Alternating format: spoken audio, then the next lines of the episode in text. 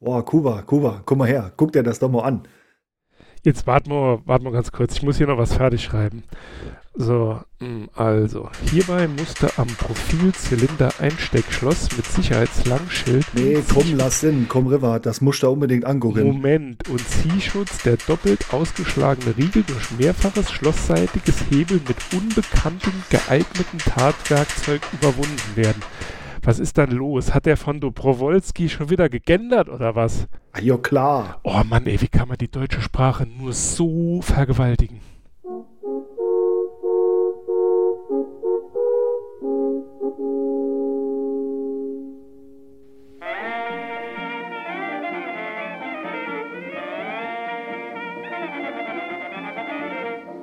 Podcast Welle Saar. Unterbrechungsfrei in Areal 12 fett gedrückt. Immer mehr hören lieber Cat Earth Society. Podcast Welle Saar. Saarbrücken.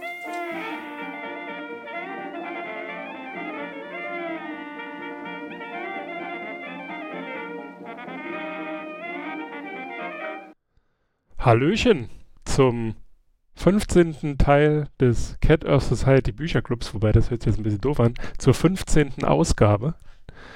Äh, wie immer, an meiner Seite mein Hilfs-Sheriff, Knotter. Hallo, Sheriff. I shot the Sheriff. Aber er gab mir nicht mehr Sendezeit. So. Ähm, wir sind heute angetreten, ähm, um ein neues Buch zu besprechen. Wer hätte es gedacht? Wer hätte es im äh, Namen der heutigen Folge ähm, verm äh, vermutet? Wir haben gelesen diese Woche Ich kämpfe für eine bessere Polizei von Oliver von Dobrowolski. Ähm, und das werden wir heute besprechen. Wenn ich jetzt besser vorbereitet wäre wie immer, hätte ich auch schon den Wiki-Artikel zur Hand, um den Autor vorzustellen. Ähm, Oliver von Dobrowolski ist ein deutscher Polizeibeamter, Politiker und seit kurzem auch Autor, also zumindest eines Buches. Er ist Kriminalhauptkommissar, war Bundesvorsitzender der Berufsvereinigung Polizei Grün und im April 2021 gründete er den Verein Better Police. Ähm, ja, inhaltlich geht es ja, okay, da könnt ihr ja äh, bei Wikipedia selbst nachlesen oder in den Shownotes so äh, zum Beispiel das verlinkte Interview ähm, euch anhören und dann wisst ihr auch, ohne dass ihr das Buch gelesen habt, ähm, ja, um welche Position er streitet oder was äh, ja, er letztendlich vorhat mit der Polizei. Wobei das klingt jetzt so komisch. Eigentlich hat er ja nur Gutes vor. Oder siehst du das anders? Ähm, ja, also im Prinzip hat er gute Ansichten, die ich auch fast durchgehend teile, die zu einer für mich auch positiven Änderung der Polizei führen würden. Genau, also es geht ihm äh, im Großen und Ganzen und das wäre jetzt so eine kurze ähm, Vorstellung des Buches. Es geht ihm äh, im Großen und Ganzen vor allem darum, um Transparenz, dass die Polizei selbst erkennt, dass sie, weil sie eben aus Menschen besteht oder das polizeiliche Handeln eben von Menschen ausgeführt wird, äh, nicht fehlerfrei sein kann, was die Polizei seiner Meinung, und da stimme ich ihm zu, ähm, generell ja gerne äh, ja verneint, dass es nie zu Fehlern kommt. Äh, Stichworte, die er da nennt, sind halt die berühmt-berüchtigten Einzelfälle, die sich merkwürdigerweise sehr oft häufen. Und in seinem Buch, und ähm, das bringt er auch, denke ich, sehr gut rüber, also zumindest hatte ich das Gefühl, äh, gibt er auch sehr, na, ich sag mal, konkrete Beispiele oder liefert er sehr konkrete Beispiele, wie man das Problem seiner Meinung nach lösen könnte ohne, und das ist ja das, was ihm viele vorwerfen, dass die Polizei unter Generalverdacht gerät oder ähm, ja, dass äh, die, jetzt habe ich den Faden verloren, ähm, genau, also ohne dass die Polizei sich einem Generalverdacht ausgesetzt fühlen muss. Denn äh, so argumentiert er, ähm, wer keine Fehler macht oder zu seinen Fehlern steht, der muss im Grunde genommen auch die Kritik nicht fürchten. Das wäre so meine Zusammenfassung. Mhm. Ja, also ich sehe es ähnlich, aber ähm, er prangert eben an, dass es bei der Polizei als Institution und Organisation an sich äh, keine Fehlerkultur gibt. Ähm, das vorherrschende Motto ist, du hast ja schon gesagt, die Polizei macht keine Fehler. Und äh, er macht auch in meinen Augen, beleuchtet er sehr, sehr viele Themen, wo es hapert und äh, macht da, denke ich, auch sehr gute Vorschläge, wie man das Ganze konkret lösen könnte. Mhm. Was ich, und da würde ich jetzt einfach direkt schon mal so in den Inhalt des Buches einsteigen, ja, was ich wirklich krass finde und ähm, ich muss dazu sagen, äh, ich folge ihm schon längere Zeit ähm, auf Twitter, weil ich auch Polizei Grün beispielsweise folge. Ähm, und wenn man da so in die Kommentare, also unter die Kommentare schaut, da wird einem doch schon irgendwie schwindlig. Also da ähm, äh, hat man manchmal das Gefühl, okay, ähm, schwierige Personen, die da so im Polizeidienst unterwegs sind. Wobei man da natürlich dazu sagen muss, äh, nicht jeder, der in einem Twitter-Kommentar behauptet, dass er Polizei, äh, Polizist ist, muss auch tatsächlich Polizist sein, aber ähm, das, was er ja in dem Buch beschreibt, was ihm da an ähm, Repressionen äh, so widerfahren ist, weil er sich eben kritisch äußert, ähm, und er macht ja einen großen Unterschied. Er, er, er äußert sich ja nicht abwertend, sondern er sagt, das und das läuft falsch und meiner Meinung nach müssten wir das ändern und dann wäre die Situation für alle viel besser, als sie jetzt ist. Und dass das dann auf solche Kritik stößt, das ist für mich schwer nachvollziehbar. Ja, ähm, wollen wir vom Inhalt erst noch zu den Bewertungen kommen. Ach so, stimmt. Und Ach kurzes, Mist, jetzt habe ich die kurzes Interna Fazit und dann. Ah ja, stimmt. die internationale Kategorisierung. Heute, Ja, heute steht es ja unter dem Stern. Ich wollte es eigentlich erst ins Auto packen, aber bevor ich es nachher vergesse, mache ich es jetzt. 1312. All cats are beautiful. Deswegen.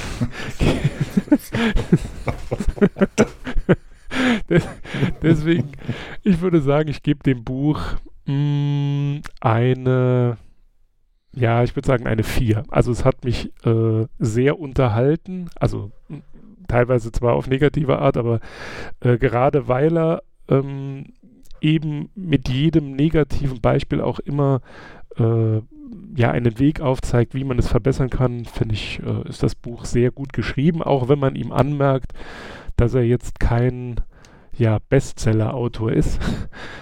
Ähm, also so vom, vom Schreibstil oder sowas, manchmal jetzt nicht ganz so toll, aber äh, da er, wie gesagt, immer griffige Beispiele geliefert hat, ähm, gebe ich eine 4. Mhm. Gut, also ich gebe drei Katzenköpfe, weil eben genau das mir auch aufgefallen ist, dass er halt eben kein Autor in dem Sinne ist. Und ähm, ja, ich fand es stellenweise, ja, ich muss leider sagen, recht langweilig zu lesen. Mhm. Ähm, die Beispiele, die er bringt, finde ich natürlich auch treffend, weil sie sind aus dem, aus dem Polizeialltag, aus seinem Arbeitsleben einfach. Äh, und ich hätte mir eigentlich noch mehr Beispiele gewünscht. Ansonsten, ja, wegen des, wegen des Inhalts dann drei Katzenköpfe und äh, der, der Schreibstil, naja, wie du sagtest, er ist halt eben, man merkt, er ist äh, nicht in erster Linie Autor, aber durchaus empfehlenswert, das Buch. Man könnte jetzt, ähm, wenn man es ihm negativ auslegen möchte, er hat, ähm, deswegen habe ich den, also ich bin per Zufall über diesen Podcast gestolpert. Ich glaube sogar, weil er ähm, das Interview oder diese Folge retweetet hat. Ähm, und zwar vom Dissens-Podcast. Wie ich jetzt vorhin festgestellt habe, ist das ein Podcast der Taz. Oh Gott, oh Gott, oh Gott, oh Gott, oh Gott, oh Gott. ähm, alle Neoliberalen zucken jetzt zusammen. Ähm, Spaß beiseite. Er hat in dem Podcast erzählt, dass er es wohl in drei Wochen geschrieben hat. Jetzt könnte man natürlich sagen, hm, an der einen oder anderen Stelle merkt man das. Aber ich äh, teile deine Kritik.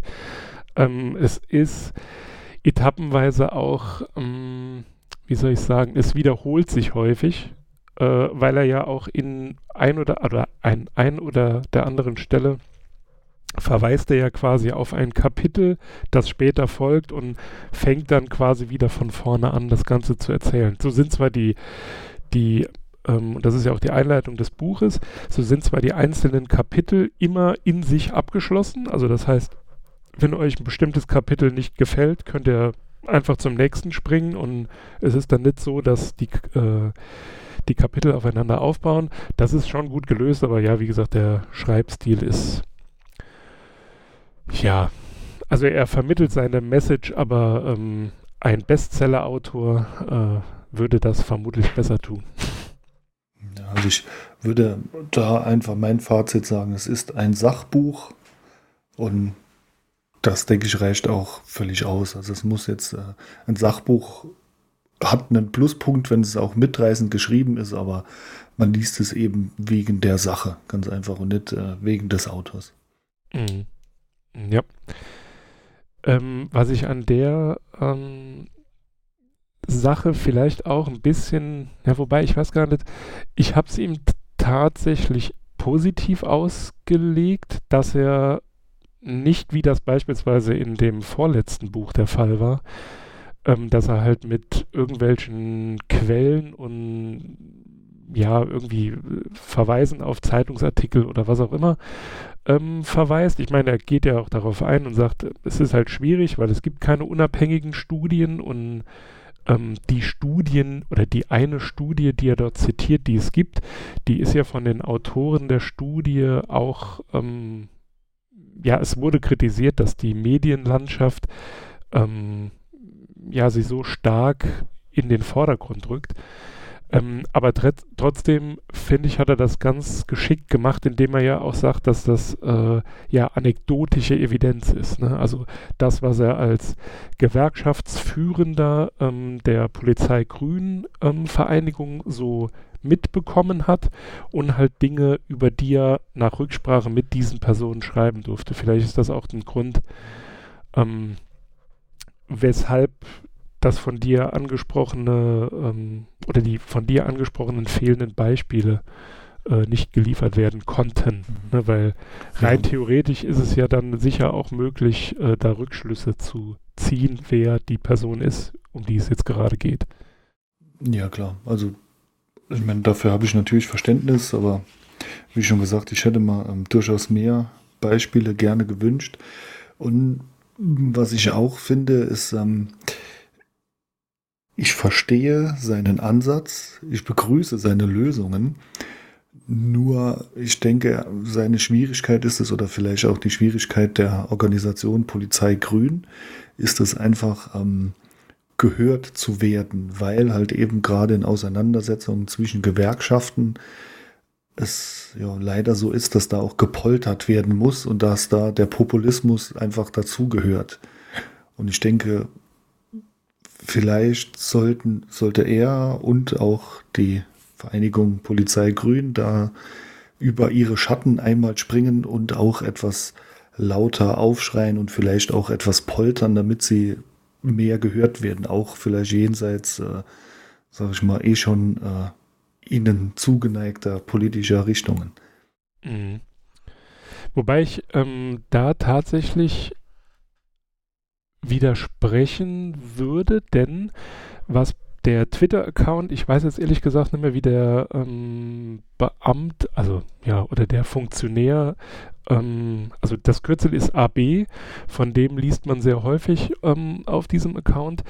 Was die ganz gut machen, ist gerade dann, wenn so in den äh, sozialen Medien bei Twitter irgendwelche Videos von Polizeiübergriffen und zumindest für den größten Teil der Personen illegit illegitimer Polizeigewalt, also Videos kursieren, ähm, dass die diese Videos entsprechend kommentieren. Also, ne, dass dort ähm, also schon in der Sprache deeskalierend beschrieben wird, was dort passiert ist, was die Gründe sind und dass dieses Verhalten teilweise gerechtfertigt war oder eben so gar nicht geht.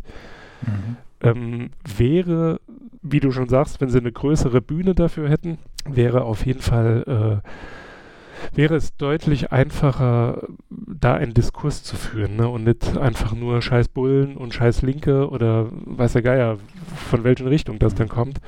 Ähm, aber das finde ich äh, schon alleine deswegen ist es eigentlich äh, ein Follow wert. Auch wenn man sich Ja, für das also- Thema nicht interessiert. Ja, also generell ähm, gefällt mir der Arbeit, die diese Vereinigung da leistet. Und äh, ihr Hauptanliegen verstehe ich voll und ganz. Du hattest, hattest es schon beschrieben, es ist ganz einfach Transparenz. Das ist genau das, was, äh, denke ich, den meisten Bürgern bei Kontakten mit dem Staat, das ist ja halt in erster Linie oft die Polizei, die Ordnungsmacht, äh, einfach fehlt diese Transparenz. Warum wurde jetzt eine Maßnahme durchgeführt? Warum wurde sie so durchgeführt, wie sie durchgeführt wurde?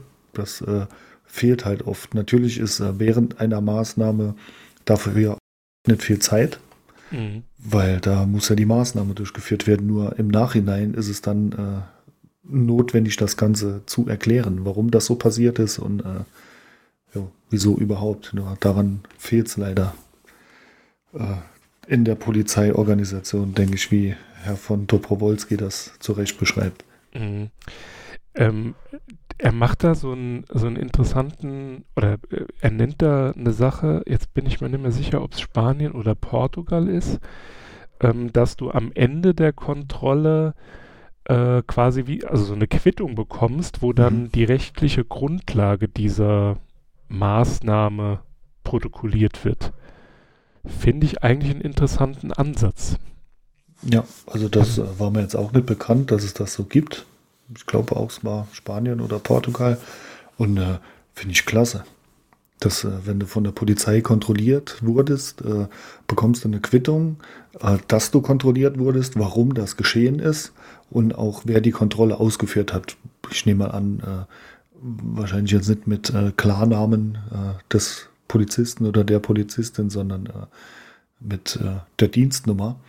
Mhm. Aber ist doch eine super Sache, weil äh, dann hat man einen, wirklich einen Beleg im wahrsten Sinne des Wortes für eine Maßnahme, in die man eingebunden war und äh, ja, weiß, wo man dran ist und wenn es einem zu Unrecht vorkommt, kann man damit zum Anwalt oder zur Beschwerdestelle gehen. Mhm. Das ist ja, also wo du gerade die, oder du nennst gerade zwei Punkte, äh, die ich mir hier notiert habe. Äh, was mir nicht bekannt war, war äh, das mit der Kennzeichnungspflicht. Also das ist ja vor allem in Berlin jetzt im Moment der Fall, Mhm. ähm, dass man dort die Möglichkeit hat, äh, entweder eine fünfstellige Nummer, die ich gehe jetzt mal davon aus, nicht die Dienstnummer ist, ähm, oder eben den Familiennamen wählen kann. Also dass man quasi die Möglichkeit hat, als Polizist oder Polizistin zu sagen, ja, nee, Nachname muss nicht sein, ähm, hier komm, mach irgendeine Nummer drauf. Und im Zweifel, Ja, das, das war ja das, was ich an dieser Debatte nie verstanden habe. Die Debatte ging immer über eine Nummernkennzeichnung. Und dagegen haben sich ja dann direkt die beiden großen Polizeigewerkschaften und die, die äh, innere Sicherheitspolitiker-Schar haben sich dagegen ja direkt entrüstet gewehrt. Aber das ist etwas, was mir schon immer bei meinen Kontakten mit der Polizei gefehlt hat. Ich kann nachher niemals verlässlich sagen, welche Polizeikraft äh, jetzt daran überhaupt beteiligt war. Weil wenn die dann mit mehreren sind, können die sich ganz einfach äh, ja quasi wie drei Angeklagte vor Gericht hinstellen. Nee, ich war es nicht, ich auch nicht, ich auch nicht. Hm, dann war es halt keiner. Mhm. Das ist äh, immer noch unfassbar. Und die Argumente äh, der großen Gewerkschaften führt er da ja auch an. Ähm, ja, und, und er zerlegt sie einfach, weil mit gesundem Menschenverstand sind die Argumente wie ja, dann werden, äh, äh, könnte man ganz leicht die Namen und Adressen von äh, Polizisten rausfinden. Ja, Bullshit, ganz einfach. Kannst einfach nur großes Gepolter, sonst gar nichts. Ja, das, das wird dann so dargestellt, als äh, gäbe es da, ich sag mal, regelrechte äh, Treibjagden. ne? Also, dass jetzt irgendwie so ein, wie auch immer, politisch einzuordneter Mob ähm, anfängt, ähm, auf der Straße zu gucken, wie heißen die Polizisten und dann äh, ja ihre Adressen ausmacht. Und was an der ganzen Sache, ich weiß, das mit den Hufeisen ist immer so ein Problem, aber was an der ganzen Sache halt umso tragischer ist, ist ja, wenn man bedenkt, ähm, wie einfach es dann für Polizisten ist, quasi in diesen Datenschutzbereich einzudringen. Ne? Also er nennt ja ein Beispiel, das ja auch in den Medien ähm, die Runde gemacht hat und vermutlich noch am, ich sag mal, am ehesten zu verschmerzen ist, äh, dass in Hessen nach einem Konzert von Helene Fischer ähm, die Polizisten halt geguckt haben, in welchem Hotel die abgestiegen ist. Solche Geschichten. Aber wenn du Unfassbar. dann. Ja, das, eben.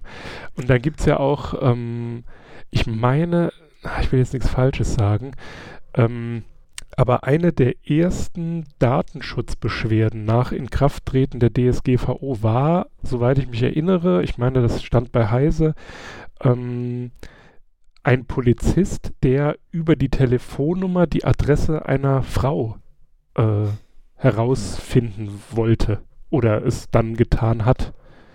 Und da kann ich mir halt wirklich nur an den Kopf fassen.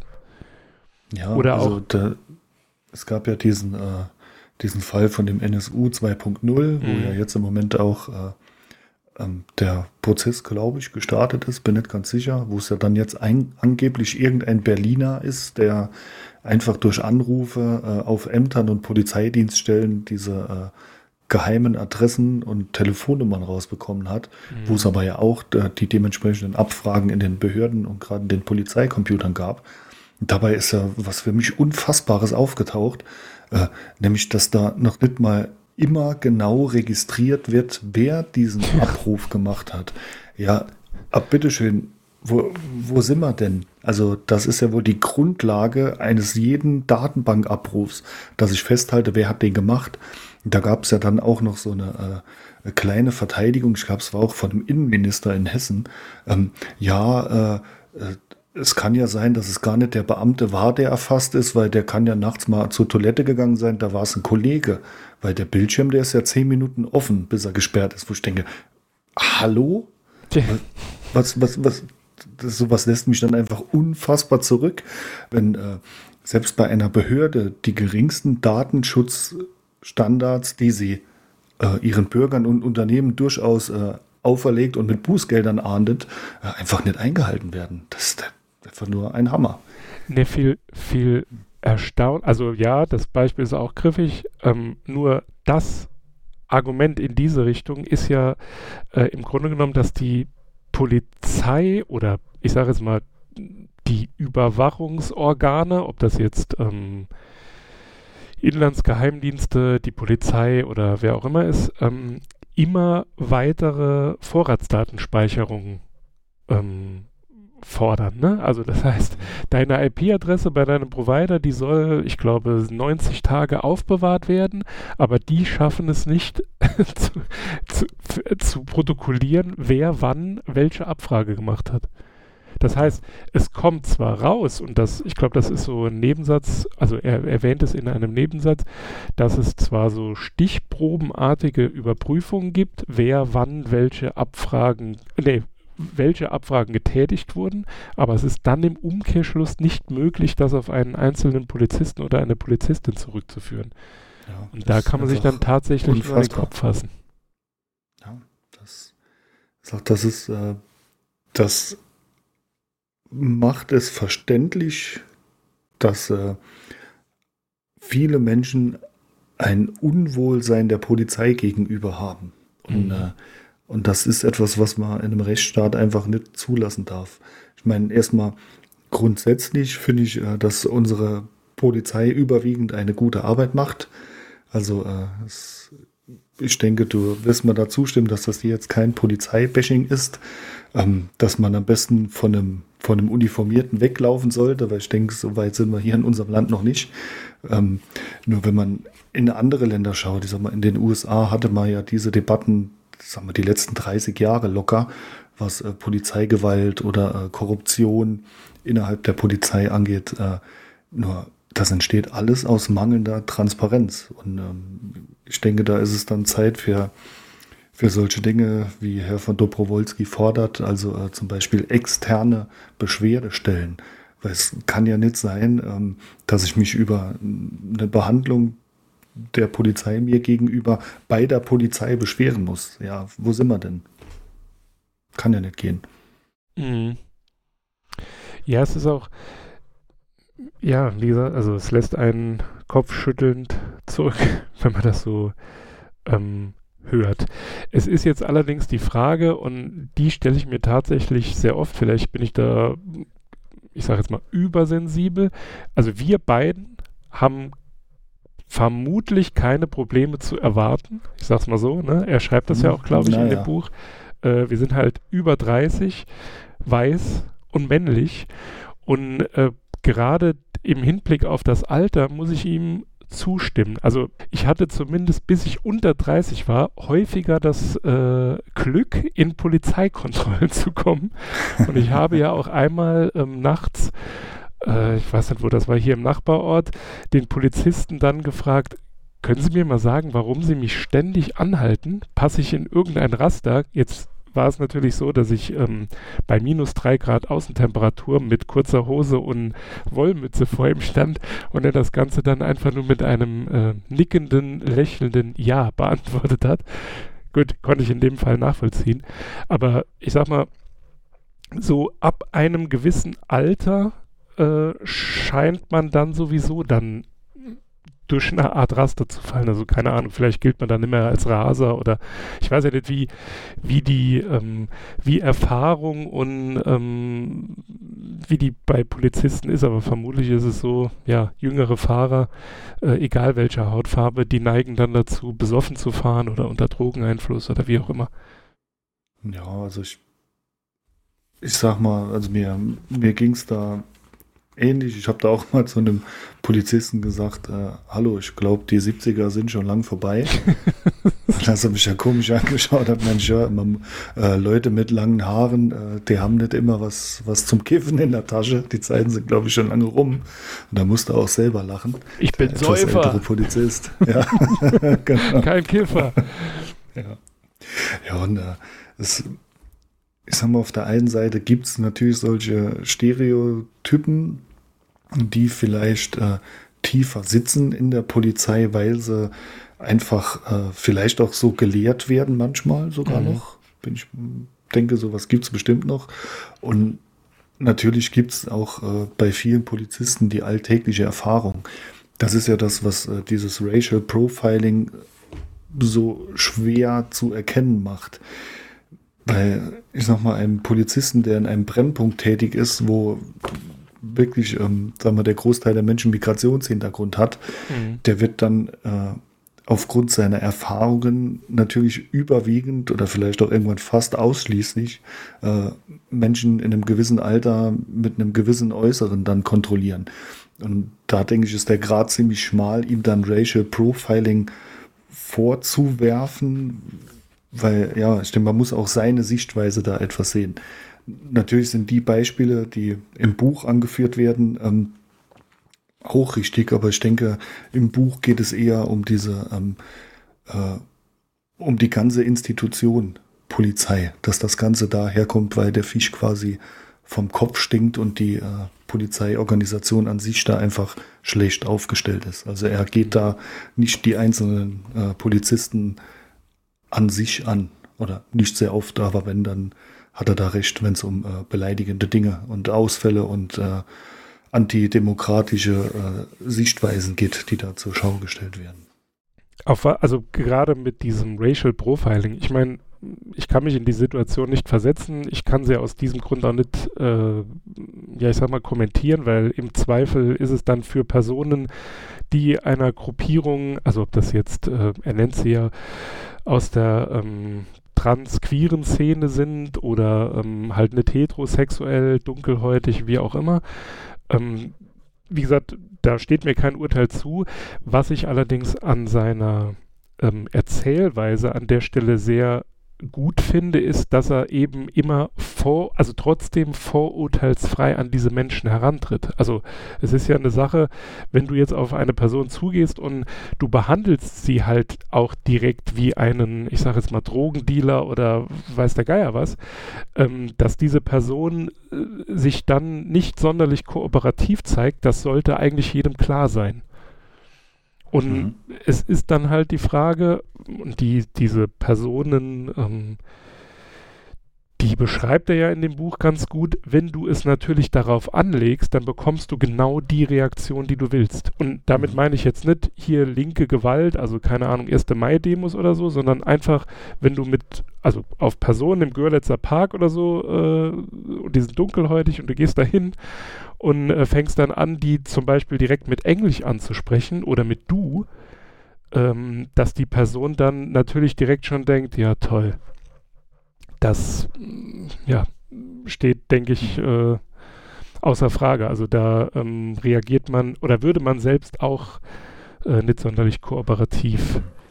Genau, reagieren. das ist auch äh, etwas, äh, worauf er viel Wert legt. Was ich auch begrüße, ist die, der vernünftige oder der gleiche Umgang und die vernünftige Ansprache an Personen. Ich meine, mhm. natürlich, ähm, ja, wenn es Racial Profiling ähm, gibt oder wenn das äh, durchgeführt wird. Ähm, aber dann ist auch äh, der Polizist, die Polizistin verpflichtet, äh, den oder die Verdächtige einfach auch wirklich mit Respekt und gleich wie alle anderen Menschen anzusprechen. Äh, jetzt, wie, wie jemand in eine Kontrolle gerät, ist für mich ein völlig anderes Thema, als wie das der einfach mit Respekt angesprochen werden muss. Und das ist etwas, äh, wo dann wohl einfach in Aus- und Weiterbildung bei der Polizei, äh, das wird einfach völlig vernachlässigt scheinbar. Mhm.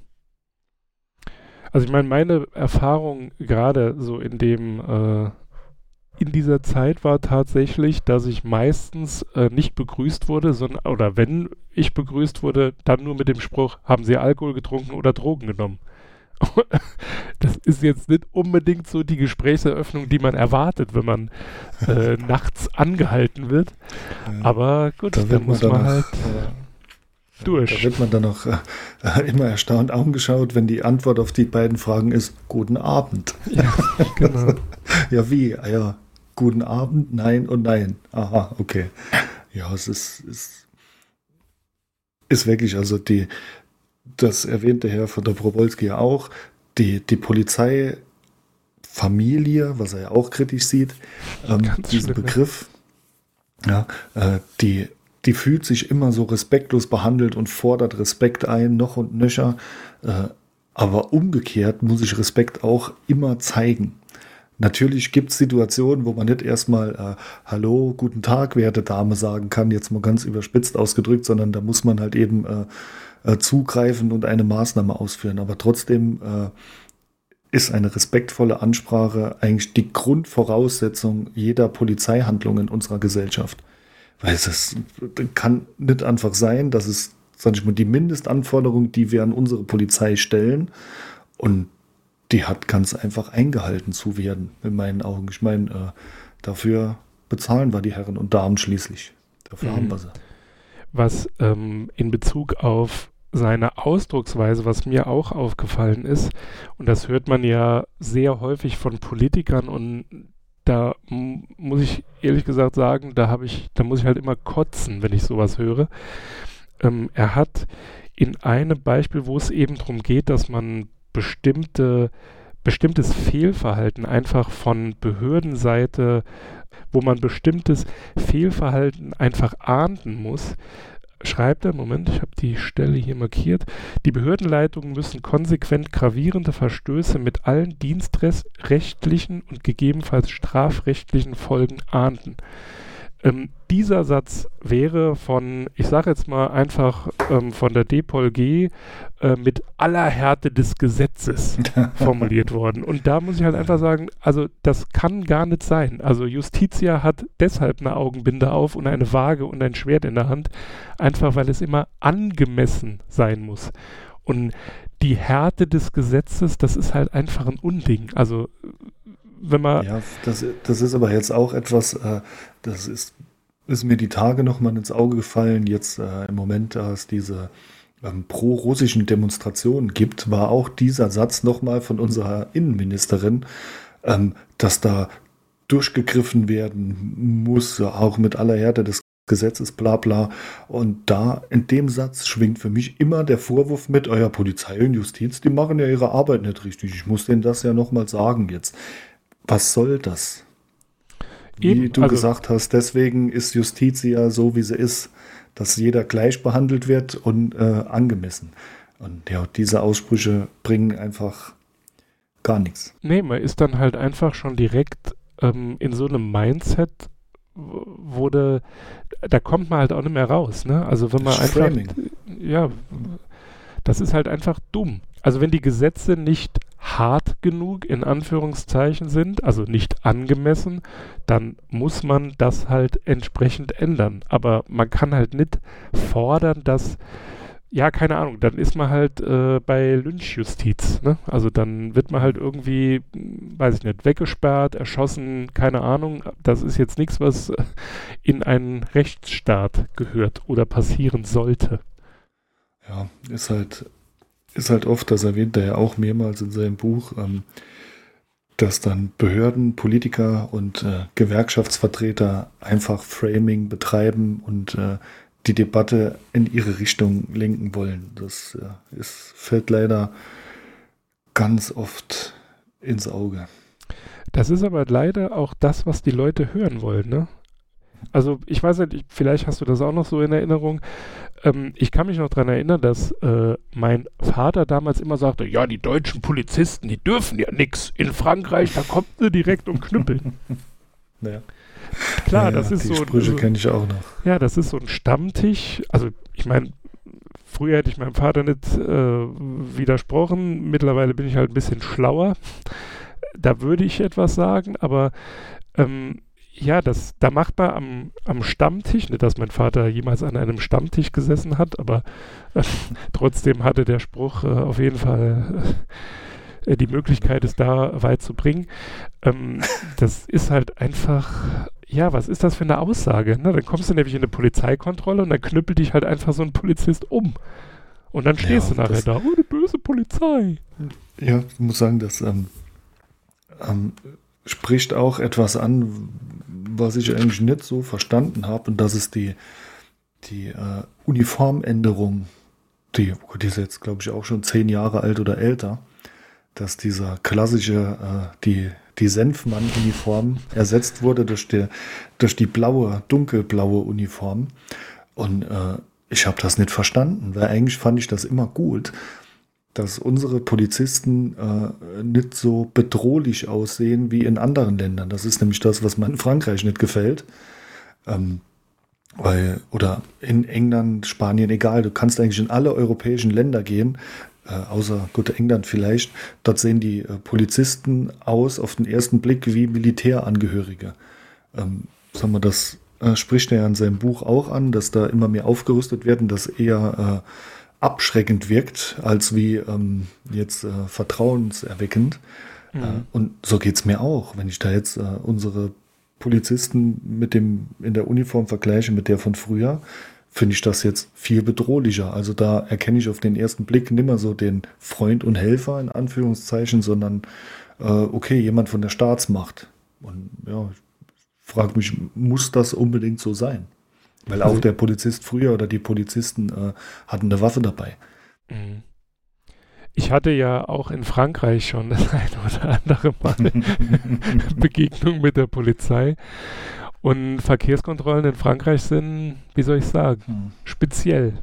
Hm anders, ja. Also je nachdem, äh, was dort gerade los ist, steht halt jemand mit einer äh, Maschinenpistole hinter deinem Auto und guckt halt, was du da vorne treibst.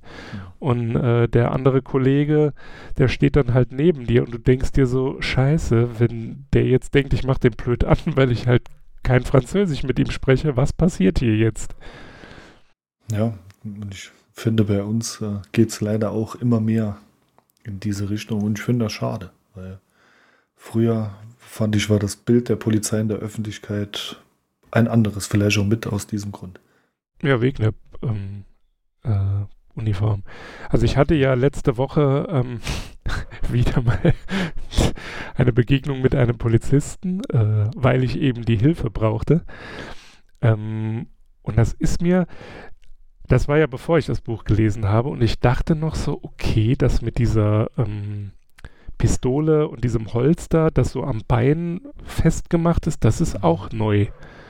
Und der sah, also wie gesagt, ähm, er schreibt es ja auch in dem Buch, Eigenschutz, ne, mit äh, hier Stich- und schusssicheren Weste.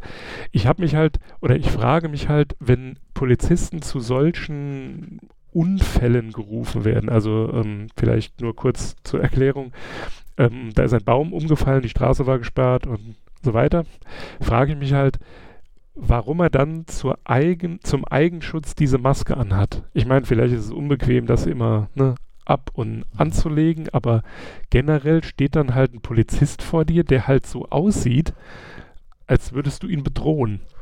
Mhm. Ja, ja, genau das. Also der sieht eher aus wie ein Soldat als wie ein Polizist, der zu dir kommt.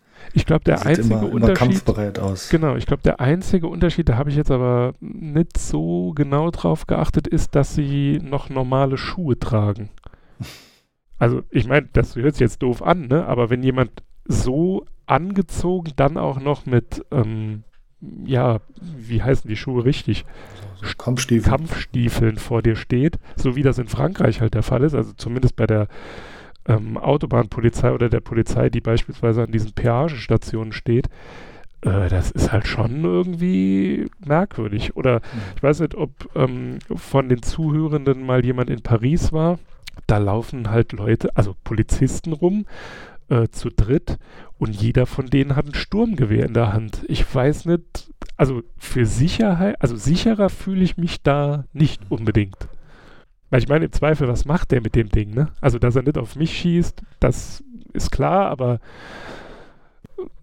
trotzdem fühlt man sich dann halt nicht so toll in der Stadt der Liebe. Ja, wie gesagt, also dieses Thema äh, führt er in seinem Buch ja auch auf und also wird das auch innerhalb der Polizei von manch einem kritisch gesehen. Und äh, das das hat mich gefreut, weil äh, eigentlich hatte ich so den Verdacht, äh, dass die Polizei das im Großen und Ganzen begrüßt. Aber scheinbar gibt es auch äh, Polizeibeamtinnen und Beamte, die, die das nachdenklich stimmt, wie sie so dann wahrgenommen werden, wenn sie so gepanzert und hochgerüstet aussehen. Mhm. Ich meine, die Bilder von, äh, keine Ahnung, äh, hier bei Fußballspielen und so oder Demonstrationen generell, ähm, diese Uniform, die die da anhaben, die ist natürlich in vielen Fällen berechtigt oder gerechtfertigt so.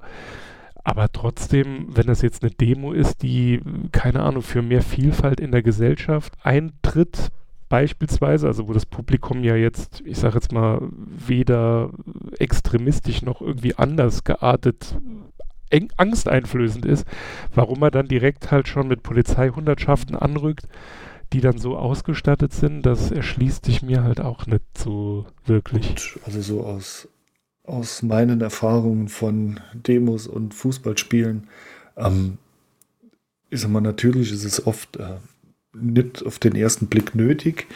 Aber ich denke, das Problem ist einfach, wenn dann doch irgendwas passiert, wenn dann doch eine Gegendemo auftaucht und äh, man muss dann doch äh, zwei Demogruppen trennen, dann ist es halt blöd, wenn man sich erst die, die ganzen Schutzausrüstungen anziehen muss. Ich meine, meistens sieht man es einfach, wenn, wenn sie nicht gebraucht werden, haben sie die Helme aus und locker am Arm hängen. Mhm. Also dann, äh, ja, ich sag mal, da jetzt beim, beim Thema Demo und Fußballspielen seh, macht mir das ja keine so große Angst, wenn die dort so da sind, weil ich denke, da ist die, die Ausrüstung oft leider notwendig. Nur jetzt so im, im allgemeinen Kontakt, sagen wir, mit dem normalen, in Anführungszeichen, Streifenpolizisten, da, naja, fühle ich mich doch unsicherer als früher. Mhm. Ja, es ist halt die Frage, ob ähm, mal die Polizisten dann direkt so ein, also wie gesagt, ähm, ich will damit ja nicht unterstellen, dass die Polizisten da auf Krawall aus sind. Ähm, die Frage, die sich mir stellt, und das ist ja auch eine Kritik, die jetzt beispielsweise an G20 ähm, da geäußert hat in dem Buch, dass man sie nicht besser positioniert. Also dass sie zwar da sind, also dass beispielsweise auch Gewalttäter ähm, wissen, okay, wenn jetzt hier, wenn ich jetzt hier Scheiße mache, dann gibt es halt auf den Deckel. Ähm, aber du hast dann quasi den, den friedlichen Teil, der ja in der Regel nicht darauf aus ist, äh, der läuft halt einfach ohne diese Bilder ähm, über diese Demo. Und ich sage jetzt mal gerade bei solchen Demonstrationen, also in Saarbrücken, das ist die letzte, die mir jetzt so einfällt, da war ja die Bund gegen Braun-Demo, wo die, ich meine, NPD im Schloss äh, den Parteitag abgehalten hat. Da verstehe ich halt nicht, warum dieser Zug einfach mitläuft. Also es ist ja klar, dass die Konfrontation in der Nähe des Schlosses dann passiert und dann erschließt mhm. sich mir nicht, wieso man als Einsatzleitung sagt, okay, äh, ich lasse Personen oder Polizisten, die eben so angezogen sind, da mitlaufen. Weil was soll da passieren? Ich, na, ich glaube, das ist äh, einsatztaktisch nicht so einfach. Ähm, das Problem ist nachher, äh, denke ich, kommt, wenn was Unerwartetes passiert, wenn sich dann auf einmal äh, eine Gegendemo oder im schlimmeren Fall da jetzt halt eben rechte Angreifer auf einmal auf der Demostrecke irgendwo äh, erscheinen und dann nachher die Fragen beantworten zu müssen, wie jetzt von der Einsatzleitung aus, äh, ja, wieso war da kein Schutz, die ganze Demo dabei? Es ist doch klar, dass sowas passieren kann. Also da äh, verstehe ich das aus, aus Vorsicht von der Einsatzleitung her, dass sie da äh, lieber die, die Polizisten äh, mitgehen lassen in der Ausrüstung, bevor sie das lassen und nachher passiert was und sie haben halt eben ihre Aufgaben nicht erledigt. Mhm. Ja, es ist halt immer die Frage, ne? ich meine, man kann es ja teilweise auch durch die Gegebenheiten ein bisschen steuern. Also gerade in Saarbrücken äh, ging man ja, also wenn du, ich glaube, das, die ist gestartet am Staatstheater und ging dann hoch zum Schloss. Äh, ein nicht zu unterschätzender Teil der Strecke ging über Brücken. Da ist jetzt zumindest nicht zu erwarten, dass da von links und rechts weiß ich nicht, Angreifer, also in dem Fall Nazis mit Flugzeugen kommen oder so. Aber ja, klar, in bestimmten Situationen geht es nicht. Also wenn du jetzt in Dortmund, wenn da eine Demo gegen Rechte ist äh, oder eine Demo von Rechten, ist halt einfach zu erwarten, dass es da einfach knallt. Ja, Leider. Also ich, ja, was mir bei den Demos in letzter Zeit auffällt, jetzt nicht als Teilnehmer, sondern verstärkt halt eben seit der Corona-Pandemie in äh, Berichten ist ganz einfach, dass der Umgang mit Journalisten und Pressemitarbeitern äh, scheinbar in der deutschen Polizei gar nicht geschult wird. Es ist unfassbar, was man da sieht. Und äh, ich sage mal, ja, das Beispiel vom äh, Mitarbeiter des sächsischen Verfassungsschutzes äh, führt er ja auch äh, im Buch auf, der wir ins Gesicht gefilmt. Ja. Und äh, ja, das ist einfach, äh, es, das, das finde ich, macht mich auch äh, ja, eigentlich unfassbar betroffen, weil das darf einfach nicht passieren. Ich sag mal, solche Ausnahmesituationen wie der G20-Gipfel, da sind presserechtlich äh, von Polizeiseite aus auch äh, ungeheure Dinge passiert, die bis heute noch nicht geahndet wurden. Aber generell dieser ganze äh, Gipfel, die Veranstaltung, äh, ja, ich sag mal, das ist wirklich für die Polizei eine Extremsituation, die halt politisch herbeigeführt wurde. Und äh, ich denke, das möchte ich dann schon gern mal ausklammern. Aber äh, bei normalen, größeren Demonstrationen äh, nicht richtig mit Pressevertretern umzugehen, das, das geht gar nicht. Das, die Polizei darf niemals den Eindruck erwecken, äh, dass der, der Staat ähm, gezielt ähm, ja, Journalisten ungleich behandelt. Das, das, darf niemals passieren, der Eindruck, weil äh, alles, was die Polizei macht, fällt auf den Staat und auf die Regierung zurück. Mhm. Ja, er nennt ja im Buch auch ein Beispiel, wo, ähm, und das hört man ja häufig, ähm, also gerade wenn es um diese Thematik geht, dass ähm, in diesem speziellen Fall einem Journalisten vorgeworfen wurde, dass er ähm, die Polizei angegangen ist und aus diesem Grund man ihm, ja, ich weiß nicht, das Fotomaterial, also man hat ihn im Grunde genommen umgehauen. Ähm, und nachher kam dann halt raus, weil er die ganze Zeit die Kamera mitlaufen ließ, dass er im Grunde genommen eigentlich nur äh, berichten wollte. Und vor Gericht war es aber so, dass man im Grunde genommen den Journalisten bereits, ja ich sag mal, verurteilt hat, weil es eben drei Polizeibeamte gab, die ähm, ihre Aussagen abgestimmt haben.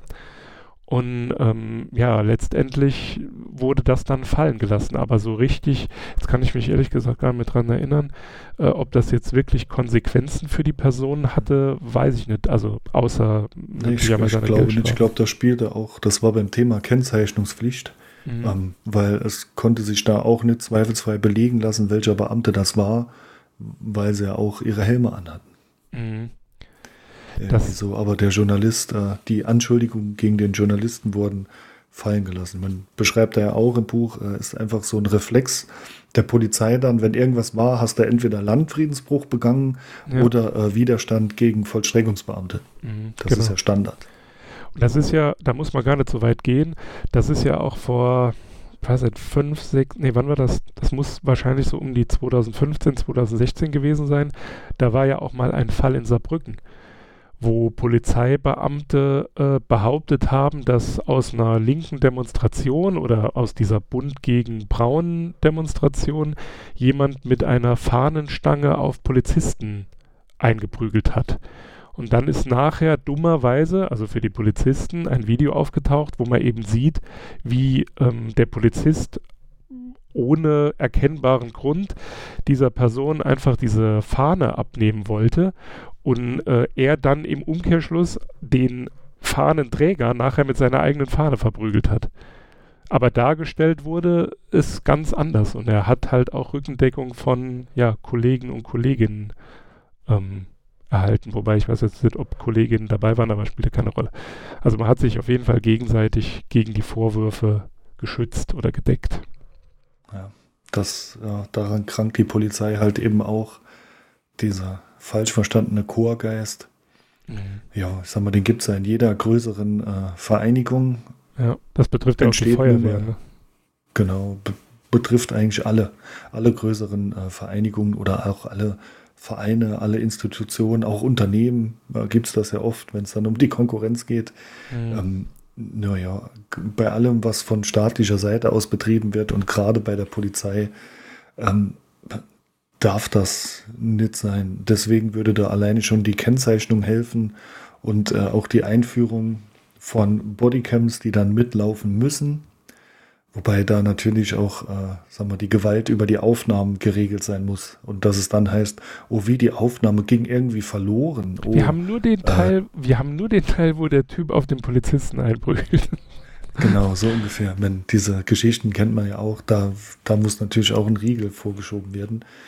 Aber nur das kann der Polizei helfen, Respekt zurückzuerlangen, diese absolute Transparenz und dann auch die Fehlerkultur, dann zu sagen, ja, ähm, okay, war ein Fehler von einem Beamten und äh, der wird jetzt da diszipliniert mhm. und äh, wir nehmen das zur Kenntnis und schauen, dass das nicht wieder vorkommt. Ich meine, äh, Fehler werden immer passieren. Es wird immer Menschen geben, auch äh, Polizeibeamtinnen und Beamtinnen, die äh, ja, die einfach gesetzeswidrig handeln, weil es äh, nicht, weil es dann Polizisten sind, sondern weil es ganz einfach äh, ja halt eben überall Menschen gibt, die dann vielleicht das Recht nicht ganz beachten. Das ist ganz normal und es, haben, das, das, es wäre schön, wenn es irgendwann einfach nur diese viel zitierten Einzelfälle noch wären, aber davon sind wir dann, wie Herr von Dobrowolski schreibt, leider meilenweit entfernt. Mhm.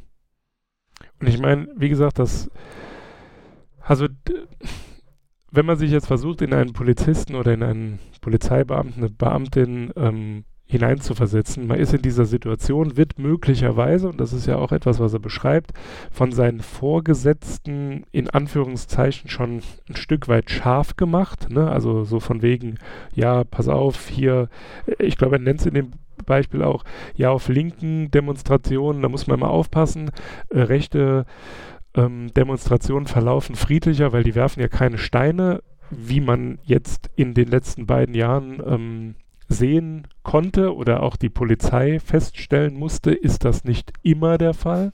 Also man wird auch dort angegangen. Also letztendlich äh, ist man da nicht gefeit vor. Lange Rede, kurzer Sinn.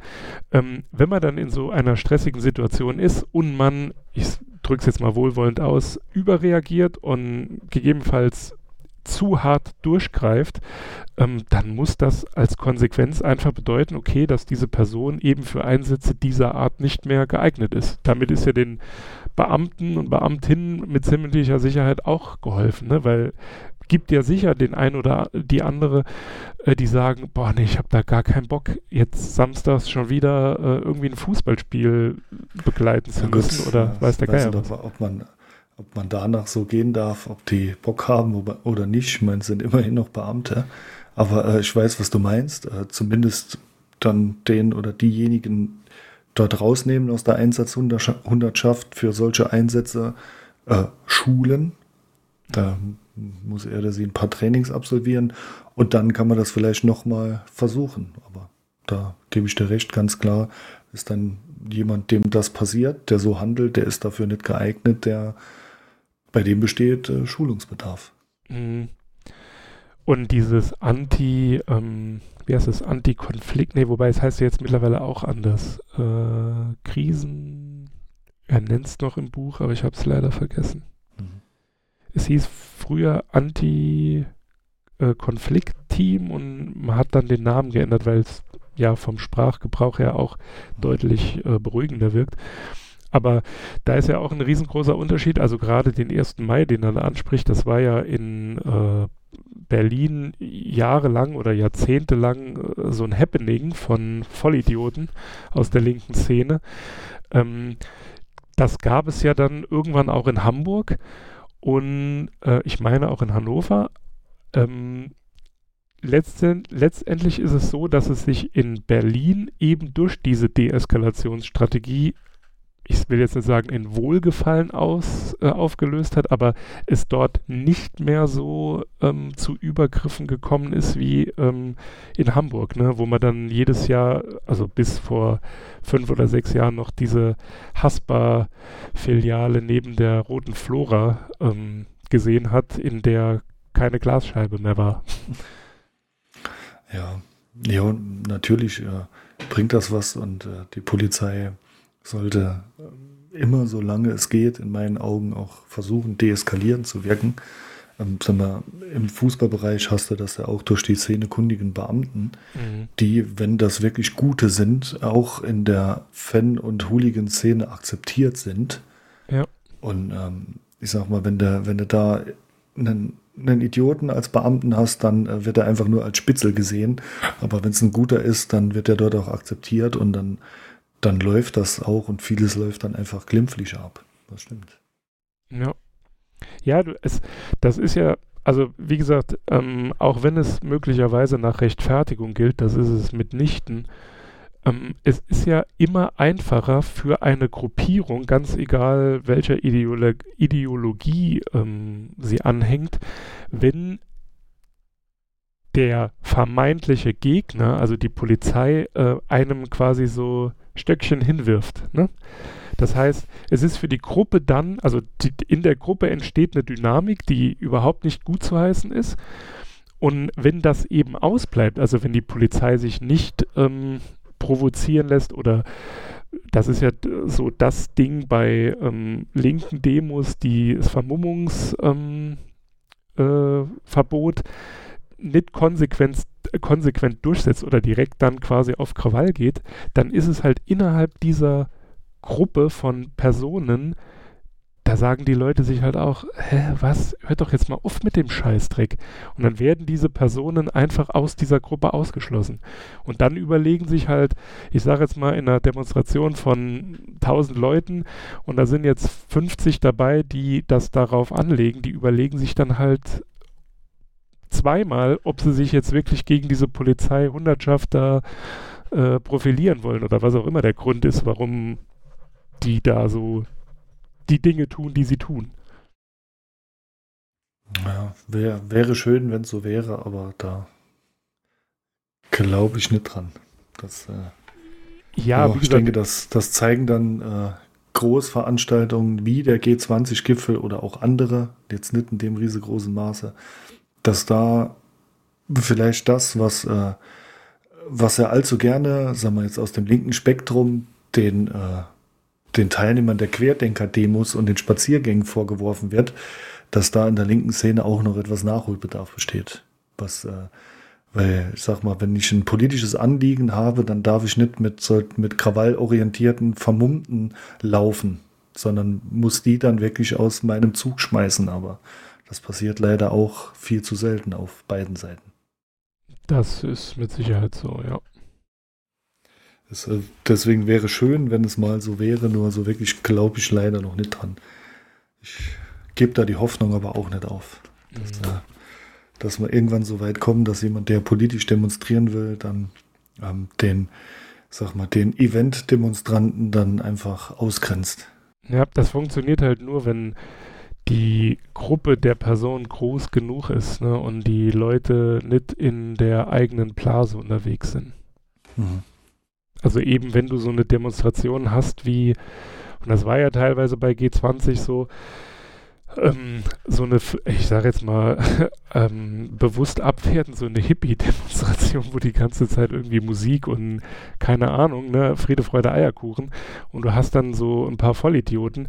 Da gab es ja, und da gibt es ja Videos genug, ähm, auch immer Leute, die dann versucht haben, diese Leute auszuschließen, nur mhm. ja, richtig funktioniert hat es nicht und ähm, die Hamburger Polizei ist jetzt auch nicht unbedingt dafür bekannt, äh, sonderlich gesprächsbereit zu sein, sagen wir es mal mhm. so. Äh, und dann ist das passiert, was passiert ist. Also ich meine jetzt nicht damit diese Straßenschlachten, sondern äh, quasi diese, da gibt es ja eine Sache, wo sie die ähm, Demo mit den Polizeiwasserwerfern quasi eingekesselt haben, also wo auch im Rücken der Demonstration oder Demonstrierenden äh, quasi eine Mauer war, also wo gar keine Flucht mehr möglich war oder kein mhm. Ausweichen. Und dann hat man halt Situationen, die man eigentlich nicht will und die die Polizei eigentlich auch nicht, ja, haben will. Also, weil dann passiert halt das, was passiert ist. Ne? Ja, also dass, äh, dass die Hamburger Polizei da äh, nicht ohne ist und oft mit schlechtem Beispiel vorangeht, erwähnt er ja auch im Buch mehrmals. Mhm. Und ähm, ja, das, gut, ich sag mal, G20-Gipfel war ein politisches und auch polizeitaktisches Desaster. Aber da könnte man vielleicht unseren heutigen Bundeskanzler mal dazu fragen, aber wahrscheinlich hat er da den Termin vergessen. Äh, da ist im Übrigen, also ich habe, bevor ich das Buch heute gelesen habe, tatsächlich den ähm, Podcast, den ich in den Shownotes verlinkt habe, gehört. Und falls ihr jetzt die, ich weiß nicht, wie lange ich jetzt gelesen habe, sechs Stunden oder so, Falls ihr die nicht investieren wollt, äh, hört euch diesen Podcast an, weil er deckt äh, in dieser Stunde, dauert es glaube ich, ähm, so ziemlich all das ab, was er in dem Buch beschreibt. Jetzt nicht so im Detail, dafür war die Zeit zu knapp. Aber da äh, erwähnt er auch den Bundeskanzler und äh, sein suffisanter Kommentar ist, ja, manche stolpern halt die Karriereleiter auch nach oben. Na gut, in diesem Sinne ich hoffe, wir haben euch ein bisschen äh, neugierig gemacht. Also wie gesagt, ähm, auch wenn, oder ich frage mal andersrum, äh, trotz deiner Bewertung von drei, äh, würdest du es, ist es für dich eine Leseempfehlung? Ja, ist auf jeden Fall empfehlenswert. Erwartet kein Buch, das euch jetzt irgendwie durch den Schreibstil vom Hocker reißt, aber ein sehr gutes Sachbuch mit, mit gutem Inhalt und äh, gibt einem was zu denken. Mhm. Wobei, so, im vorletzten Kapitel, da äh, versucht er dann nochmal so ein bisschen äh, Witz zu verbreiten, wo er, wo er die Zusammensetzung seiner Kollegen und Kolleginnen beschreibt, ne? dass er Leute aus Afghanistan, Syrien, ähm, hier Bosnien und so weiter hat und sogar aus Sachsen und Baden-Württemberg. Ja. Ja. gut, er, er, war ja auch äh, öfter mal im Ausland als Polizist und ist auch interessant, wie er dann äh, ähm, erzählt, dass, äh, dass er in Indien erzählen ihm zwei Kollegen erstmal, dass da die Strafen oft noch direkt vom Polizisten äh, mit dem Rohrstock auf Bambus. der Straße dann verteilt werden oder Bambusstock, ja. Äh, und aber dann im nächsten Satz erzählen sie stolz von ihrer Elefantenwaschanlage. auch nicht schlecht. Also ja gut, auch die müssen ihre Dienstfahrzeuge. Ja, ja gut, aufgrund des Glaubens dürfen sie auf Kühen nicht reiten, von daher. Ähm. Das stimmt allerdings. Ob man die dort auch Bullen nennt? Hm. das wäre ja keine Beleidigung. Stimmt allerdings. Ja, dann kann man sie vermutlich dort äh, Hauptstadtbullen nennen. War, war, war das. Da war doch noch eine, eine Dings, wo ich gedacht habe, das kann doch nicht deren Ernst sein. War das Hauptstadtbulle, was sie sich haben patentieren lassen? Nee, Polizeifamilie. Ach, ja. Die äh, deutsche Polizeigewerkschaft hat sich das. Und das Hauptstadtbulle kommt äh, wohl aus irgendeinem Blog äh, von einem, einem Polizisten und äh, der und sein Netzwerk haben sich wohl wie Bolle gefreut, als die, als der, der Twitter-Account der ähm, Berliner Polizei den Hashtag Hauptstadtbulle mal verwendet hat. Es anscheinend ist dieses Blog, also es muss ein äh, ja, ich sag mal, dem Herrn von Dobrowolski stark entgegengerichtetes Blog sein. Äh, Mensch gleich Polizei, äh, nee, Polizist gleich Mensch. Ich glaube, den Twitter, sein, ich glaube, den Twitter-Account gibt es mittlerweile nicht mehr. Ähm, da habe ich teilweise auch einige Stilblüten ähm, in meiner Timeline gehabt. Äh, ja, wie gesagt, das ähm, lässt einen dann kurz überlegen, ob man die 110 anrufen soll oder eben nicht.